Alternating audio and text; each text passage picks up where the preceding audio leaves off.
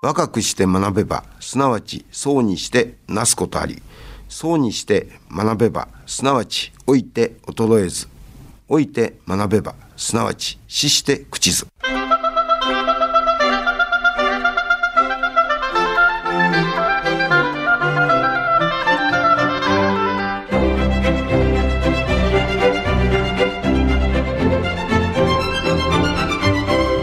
兵庫ラジオカレッジ。今朝の俳句。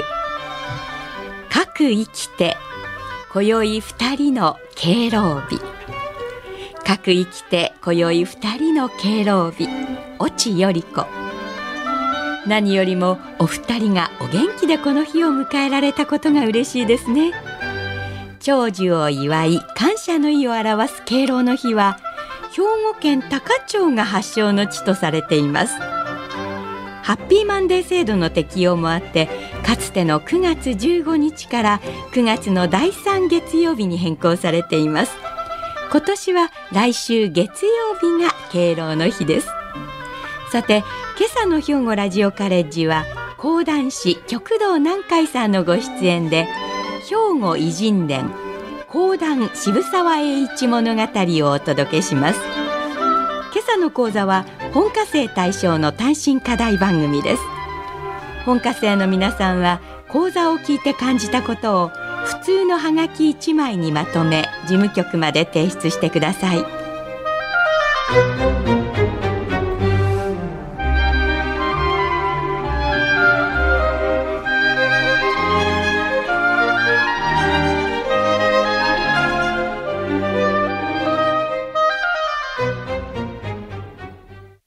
はようございます。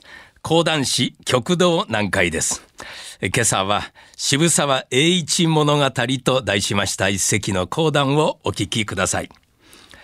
渋沢栄一というお方は500以上もの会社設立に尽力し、日本の資本主義の父などと言われました。幕末の天保11年1840年、ただいまの埼玉県深谷市で、藍玉や養蚕の商いで莫大な利を上げていた、まあ、豪農の家に生まれました。小さい頃より学問に励んだんだが、幕末という時代もあったが、栄一が育った場所というのが、水戸からそう遠くないところであったので、自然と水戸学と言われる尊王攘夷の学問を学んだのでございます。当時日本は鎖国をしてはいたんだが、アメリカや西洋の大きな船がたびたびやってきては、水、食料、燃料などを求めるようになっていたんだが、栄一が多感な10代の半ばになった頃には、アメリカのペリーが裏側にやってきて、ついに和親条約や通商条約を結び、徳川幕府は開国を決定するという。そんな時代であったものだから水戸学というのは刺激的でもあり、若者を中心に大いに受け入れられ、栄一やいとこの奇策などもその例外ではなかったというわけだ。とっつぁん、江戸へ学問と剣の修行に行きてえからお金頼む。お金はね、山ほどありますから、親父は江戸へとお金持たせてやる。いとこの気さくの家も裕福だったから田舎から出てきた二人の青年は、まあ、学問などそっちのけで諸国から同じような志を持ってやってきていた若者たちと日夜激論を交わし、ついに幕府の弱腰には断固たる意志を見せつけねばならぬと、栄一が頭となって故郷へ戻り、ただいまで言うとテロ計画だ。まあ、荒っぽい例えですが、1960年代から70年代ぐらいにかけまして日本によく似た、まあ、状況があったかもしれませんよ。地方から都会の大学へやってまいりまして下宿や寮で夜通し話し合って学生運動に身を投ずるなんてね。さて、栄一たちの計画、あえなく頓挫。しかも役人たちから目をつけられたのでございます。親父は、えー、栄一、この百両持って奇策と一緒に逃げろ。と、とっつぁん、すまねえ。栄一と奇策の両人、故郷を逃れ、再び江戸へと出た。栄一、これからどうする？奇策、困ったな。するとこの二人に声をかけた武士がいた。拙者は、平岡円四郎という、一橋家の家臣だ。どうだな？追われる身で亡くなる手立てが一つだけあるんだがな。え？二人は驚いた。おい、栄一、一橋様といや、徳川将軍家の親戚じゃないか。そうだな。にしてもどうして俺たちが追われているのをご存知で？はははは。お前たちが田舎から出てきて、江戸の道場なんぞで同志を募っているということは、拙者たちには筒抜けだった。で、防御を凝らしていたことも、役人からの知らせで分かっておったわ。うーん。まあ、田舎の若者がやるぐらいのことは、徳川方も把握していたということでありますな。栄一が、で、平岡様、その手立てってのは、ああ、一橋家にご奉公することだ。そうすれば、役人も徳川の直系、一橋の家来のお前たちには手出しはできなくなる。これを聞いて喜作が、ひ、一橋様のけ、家来に、そ、そんなこと、喜作、まあまあ待てや。す、すぐには返事はできねえ。ああ、ではよく考えてみるがよい。さあ、栄一と喜作の二人、宿屋に戻ると激論を交わす。栄一、俺は徳川の親戚も親戚、一橋の家なんぞに助けられるなんてのは死んでも嫌だ。うーん、どうしても俺はわからねえ。なんでその平岡様は全く反対の考えを持っている俺たちを家来にまでして助けてやろうとおっしゃるんだろうな。実はね、これには一橋家の内情が大きく関わっていた。徳川の御三家というのは将軍家の次に位する水戸家、尾張家、紀州家。その次に来るのが御三教といって安一橋清水。まあ、これらはね、八代将軍、あの暴れん坊将軍のドラマでも有名な吉宗の次男と四男、そしてその次の九代目の家重の次男、この三人が新たに信託をもらってできたうちだ。まあ、信託のうちといっても、母屋の裏の田んぼを宅地にして家を建てるというようなものじゃない。徳川のご本家、江戸城のお堀にかかる田安橋のたもとに、まあ、広大な屋敷をもらったのが田安家。清水橋のたもとには清水家。で、一橋のたもとにできたのが一橋家と言われるようになった。各家にはそれぞれ10万石の領地があて行われた。十万石といえばね、大きな大名にも引けを取らない格だ。まあ、この当時の姫路藩が15万石、明石藩が8万石だからね。ところが姫路や明石と決定的に違っていたのは城を持っていなかったということ。江戸城のその新宅屋敷が城だ。だから城下町もない。家臣も多くはいなかった。で、10万石の領地はもらったんだが、姫路藩や明石藩などではお城の周囲、例えば姫路藩なら、ただいまの姫路市はもちろんのこと、加古川市、高砂市などが、まあ、主な領地になるんだが、一橋家を例にとると、全国あちらこちらの飛び地を集めて都合10万石にしたのだ。時代によって少し変遷はあるけれども、幕末の頃には、摂津の国に1万5千石、泉の国に1万9千石、播磨の国に2万2千石、備中には3万3千石、武蔵に1万3千石、下佐の国に四千石、下野の国に六千石、越後の国に七千石。全部足せば十二万石近くにはなりますが、表高ではこれで十万石という計算になった。なんと八つの国にまたがって軍の数で言えば二十二に散財をしていたんだ。これをわずかな家来たちで支配しなければならなかったので、どうしても人が入りようだったわけなんだ。この当時一橋家の当主は水戸家から御用紙に入った慶喜だ。平岡円四郎は考え方が右と左ほど違っていても構いやしない。要はな、そのものに熱意があるかどうかだ。あの百姓二人にはその心意気が感じられるのだ。喜作はね、俺はな、H、絶対に嫌だ言い張っていた。するとじっと考え込んでいた栄一が、なあ、喜作一橋様ってのは殿様が慶喜様。慶喜様は俺たちが学んだ水戸学のご本家。水戸の成明烈公様のお子様だ。それが一橋家へとご養子にお入りになった。慶喜様はお父君の薫陶を一番受けているというじゃないか。きっと徳川幕府を変えてくださるに違えねえ。よし俺は決めた。何かを変えてやろうという思いを持ってさえいりゃ、徳川だろうがどこだろうが構えやしねえんじゃねえか？なあ、奇策ついに奇策も栄一の説得に応じ、二人は平岡の元へと行き一橋の家臣になったのでございます。奇策、俺たちは武士だ。おい、武士だって言っても、与えられた仕事は全国に散らばる一橋の領地見回りじゃないか。まあ仕方がねえ。何しろ百姓上がりだからな。しかし、これからは、離れ離れの仕事になるな。おう、H、俺はな、一橋様の家臣になった上からは何があっても慶喜様をお支えするぜ。名前も武士らしく渋沢誠一郎と改めた。お俺もだ。今日から渋沢徳太夫だ。二人は名前をこの時に変えるんだが、まあ今日の物語では栄一と喜作で申し上げましょう。ちなみに、いとこの奇策はね、戊辰戦争の時、最後の戦の場となる函館の五稜郭の決戦まで従軍をして、明治時代には栄一の推薦で大蔵省へと入った後、民間企業を起こして実業家として成功を収めるんだ。さて、栄一だ。慶喜様が今日の御所をお守りする大切なお役に就かれたから、もっと兵力を増やさねばならない。そのために、御領内のお百姓を徴兵せねばならねえのか。それを俺にやらせるか。まあ、与えられた仕事だ。やらなきゃならねえ。まあ、これはある意味、渋沢栄一のあまり嬉しくない業績の一つだ。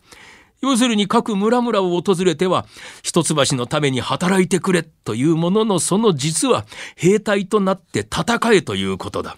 赤紙の召集令状を持っていく役目だ。まずは備中の国、ただいまの岡山県の中部、茨城界隈。こりゃとても難儀をした。まあ当たり前だ。しかし栄一の粘り強い説得の会があって、人数を揃えることができたという。栄一自身が来たかどうかは不明なんだが、一橋家の領地のうち、摂津の国。そこのただいまの宝塚市や川西市でも同様のことが行われたと言われております。領地の村々にとっては迷惑以外の何者でもなかったことでしょうな。年貢を納めるだけではなく、人間まで取られてしまう。おまけに単なる人足ではなく、兵隊としてですからね。しかも一橋家は家来がほとんどいなかったから普段は領地のことはまずほったらかしに近かったんだ。なのに支配者が必要になった時だけ役人がひょいっとやってきて命令をするんだ。栄一はつくづくと考えた。備中の国では一橋様のご意向もあって何とか人数を揃えることはできたが、こんなことばかりしていたんじゃダメだ。俺も百姓のせがれだからそりゃよくわかっている。実はね、栄一のうちは豪農であると申し上げましたが、領地はね、大名の安部というお大名が支配をするところ。この安部という人は二万石ほどの古大名も古大名。ところが何かと名目をつけては豪農の栄一のうちへ金子の上納を命じたんだ。栄一は子供ながら親父がお金を差し出すのを横で見ていながら、うーん、武士というのは何もせず当たり前のように奪っていくだけか。それでは領民は支配者を敬うはずもないぞ。そう思っていたんだ。今自分がその安部氏と同じようなことをやっているわけだ。こんなことをしていちゃ、領民も納得するはずがない。納得するやり方をせねばならぬ。次に栄一がやってきたのが播磨の領地。時に慶応元年1865年夏。えー、っと、ここらは姫路の堺様のご領地だな。その中にぽつりぽつりと我が一橋の領地があるというが、えー、っと、まずは大官所がある印南の郡の細工所という村へ来いとお手紙に書いてあったな。西国街道、姫路の市川を越え、五着の宿を過ぎ、加古川の手前を北へ、のどかな田園が広がる中を歩いて細工所の陣屋へ。やあ、貴殿が渋沢殿か。拙者は大阪は川口の一橋大官所から参った用人の南條京三と申す。で、こちらはの細工所の取締役宮永殿だ。お初にお目にかかります。渋沢でござります。うん。備中ではよく仕事をしてくれたな。播磨のご領地でも頼むぞ。お南條様それにつきましていろいろと播磨のことをお教えいただきとうござる。うん。まあ、それについては、宮永殿が地元であるから、この御人にお願いいたせ。はい、渋沢様。まず、この絵図をご覧くだされ。おほ宮永殿。領地が広く点在してござるな。はい。まずは西側では、姫路のお城の西、色彩の氷に少し、それからそのさらに西の一等の氷にも少し、まあこれはただいまの鹿間、辰野、大市町界隈にあたりますな。で、それからこの印南の氷。まあ、これはただいまの加古川市の鹿田町東鹿田にあたります。私も極道南海、加古川市鹿田町の生まれ育ちなのでございますな。ところが、あの、集落は西巻という集落で、これは西鹿田にあたります。西巻と申しますのは、姫路藩の領分だったそうでございますな。そして、高砂市の今市中島曽根。この3つの集落も高砂市の中では、一橋の領地でございました。で、印南の氷の北側の加東の氷と葛西の氷。まあ、これは現在の加東市、小野市、葛西市に相当しますな。で、さらに北の高の氷に少し。で、都合2万2千石になります。そうか。ではしばらく村々を見学させてくだされ。これから栄一は宮長の穴井で各村々を視察。すると栄一、宮永殿、心当たりは米のほかに綿花も多く作ってござるな。はい。ことに、東郷と呼ばれます印南の氷のあたりの木綿は上等物として江戸で、まあ、高値で売れるのでございます。これでもちまして姫路藩などは70何万両という借財を数年で全部返し切ったというほどでございます。なんとそれほどに儲けが出るのか。うーん。では一橋家においてもさぞやその木綿で利を上げていることでござろうな。あ、ああ、まあ、ん？いかがなされた？ああ、まあ実は、とこれから宮永が話をしだしたのは、姫路藩は強い堺家の権限で領地内で栽培されたこの木綿。これが反物にまで仕上げられましたものを一気に集めてまいりまして姫路木綿という、まあ、ブランドの名前で江戸へと卸し、莫大な利を上げていたんだが、その中に点在をする一橋家の領地の村々でできる反物も、もちろんこれは上等なものでありますが、いかんせん役人の数が少なく、今でいう流通や販路という体制がほとんどできていなかった。だから領地内の村々では、もう個別につてのある大坂の問屋へと出荷をするありさま。だから姫路に比べてとても安い値段で買い叩かれているというんだ。うーん、さようか。お百姓たちの心の内を思えば、これほど悔しいことはなかろう。すぐに用人の南条に、一橋家でも播磨の領地内からできる木綿を一括して買い上げることをしなくては、聞けば村の中には姫路藩へ木綿を出しているという者もいるというではござりませぬか。えー、それは我らも以前より分かっておるのじゃがな。いかんせん人もおらぬし、第一百姓たちから買い上げる金子もないでな。うーん、と栄一。ならば姫路藩はどうしているんだろう。姫路藩も借金まみれで金などなかったはず。独自に調べてみると、藩札という姫路藩内だけで通用する紙幣だ。特に木綿に関するものを通用するのを木綿札という。この木綿札というお金を作ってこれを流通させて木綿をかき集め、江戸へ持って行って実際に売れたそのお金、まあ、賞金という小判や銀、これが手に入った時に反札と交換をするというやり方をとっているというのが分かった。まあ、これは当時どこの大名家でもやっていたものでございます。うん。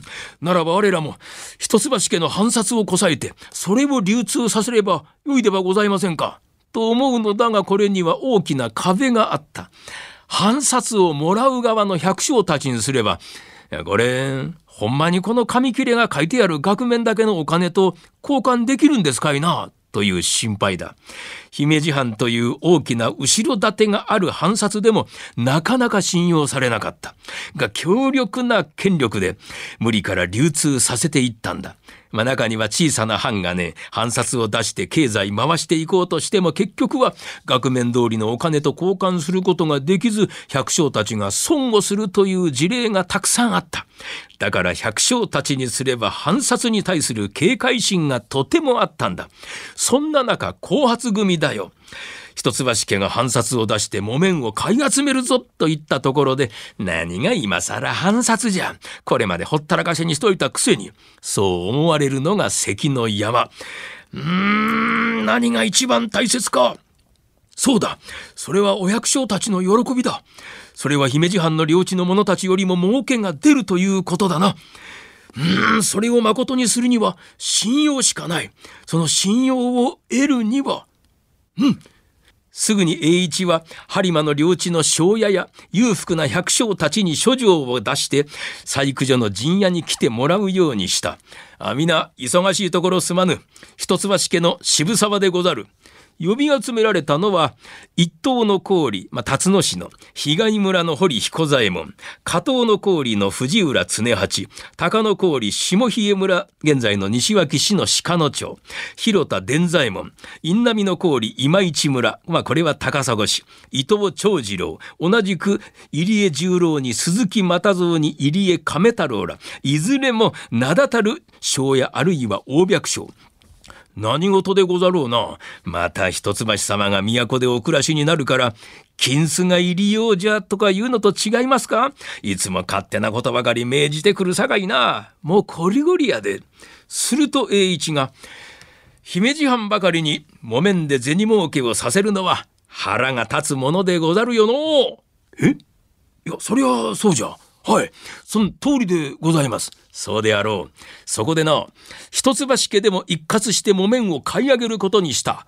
木綿札という藩札をこしらえる。ちょ、ちょ、ちょっとお待ちを願います。藩札を作ったところで、それを百姓たちが真に受けて、お金の代わりに受け取ってくれるとお思いですか？のう、皆、ああ、無理な話。いや、無理ですせ。藩札が紙くずになってしまうのはもう明らかでございますがな。よそうは絶対にさせぬ手立てを考えた。まずは話を聞いてくれ。信用を得るために賞金。そう、誠の小判や銀を反札引き換えの会所という、その場所に皆に見えるように置いておこう。で、木綿札で領地内の木綿を買い上げ、大坂の問屋へと持っていく。いや、すでにな、千場というところの今堀、戸村、津田なんぞといった大きな店とは川口大官所の南條様が話をつけてくだすっておる。大阪の商人衆もの江戸ばかりが儲けているというのを面白くは思っていなかったという話での、快く受けてくだすった。おーという歓声に近い声が上がった。うん。その上でだ。会所に置く金子。これが一番肝心だがな。これを皆から借り受けたい。すると今度は、ええー、という、もう迷惑なという声に変わった。長野一人、被害村の堀彦左衛門。この人は庄屋の役をせがれに譲って隠居をしていたが、地元のみならず近隣では人格者として知られていた。渋沢様、わしらに金を出せということでござりますが、帰ってきますか？必ず返す。信用というのは何かと必死で考えた。その答えがこれなのだ。一橋家といったところで百姓たちにとっては顔は見えん。役人といっても年に一度顔を出すかどうか。一番信用があるのはの、地元の庄屋たち。武芸者たち、そなたたちである。その者たちが村のために自腹をまず切ってくれたという、その証拠が金子だ。まず会所の表には、皆の名前と金子の高をきっちりと書く。そして皆には役を持ってもらい、どのくらい得をしておるのか、また損を出しておるのか、逐一帳簿を明らかにする。いかがだ?うーんと皆はうなりながら苦い顔をしたまま、しばらく沈黙が続く。やがて口を開いたのが堀の隠居。承知をいたしました。2500両お出ししましょう。皆もどうじゃ。すぐ隣の村が姫路藩で、わしらはいつも悔しい思いをしておるじゃないか。いや、もっと悔しい思いをしておるのは村の者たちじゃ。わしらは幸いに金はある。その金は村の者たちのために使うて初めて意味があるのじゃないかの。お堀の言う通りやな。なら、下冷えの広田は800出しますわ。垂水の藤浦は1250。わしら、稲波の者たちも出しますで。会所はな、わしんとこの今市に空いた家があるのでそこにしましょうな。今市は港で大坂へも船が出てますさかい便利でございます。栄一はこのやりとりを聞きながら、はあかたじけないことでござると頭を下げた。まあ、これで遅ればせながらと一橋家領地での木綿一括お買い上げが始まった。当初は疑心暗鬼であったが村人たちが、おいおい、おらがとこのお百姓さんのお名前が、えあんなとこに行さんお金出してくれていると書いてあるがな。ほったら間違いないのと違うかそやな。木綿札と木綿を交換する。おい、この紙切れ、会社に持って行ったらほんまに額面通りのお金と書いてもろたで。これが軌道に乗ってと言いたいところなんだが実はね、世の中は激動の幕末も幕末。栄一は軌道に乗るところを見ることなく、慶喜公に召し出されそのままパリ万博へと出かけることになるんだ。そして明治に入ってこの栄一の作り出したやり方も終わりを迎えることになるんだが、複数の者たちが資本を出して会所に産物を集めて利益を求めるというやり方を栄一は播磨のこの地でまず学んでパリへ行って本格的な合本、資本主義を学ぶということになるのでござりますな。渋沢栄一物語の一席でございました。今朝は講談師極道南海さんによる兵庫偉人伝講談渋沢栄一物語で今年の大河ドラマの主人公渋沢栄一が一橋慶喜の家来となった経緯や若かりし頃の一生懸命な様子がよくわかりました。特に兵庫播磨に入った頃のこと栄一25歳頃のお話でしょうか。南海さんの名調子に引き込まれてしまいました。反札の発行というやり方で播磨木綿が正当な評価で順調に取引できるようになったことを見届けることなくパリへと旅立っていった栄一自分一人が儲かるのではなく社会全体が潤ってみんなの生活が豊かになることを優先した人でしたそれにしても講談というのは臨場感あふれる様子を実際に見ているように想像できて頭の中に広がっていきます。南海さんの軽快な口調がとても心地よく、続きを聞きたいと思いました。さて、3年後の2024年、令和6年に発行予定の新紙幣1万円札に登場する渋沢栄一が、私たちに潤いをもたらせてくださるよう楽しみにしたいと思います。それでは今朝はこれで失礼します。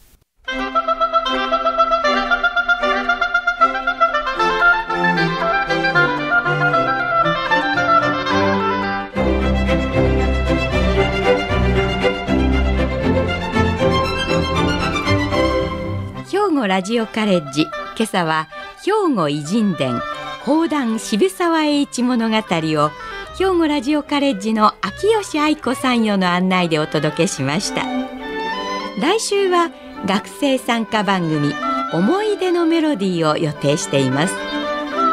この番組は兵庫県生きがい創造協会の提供。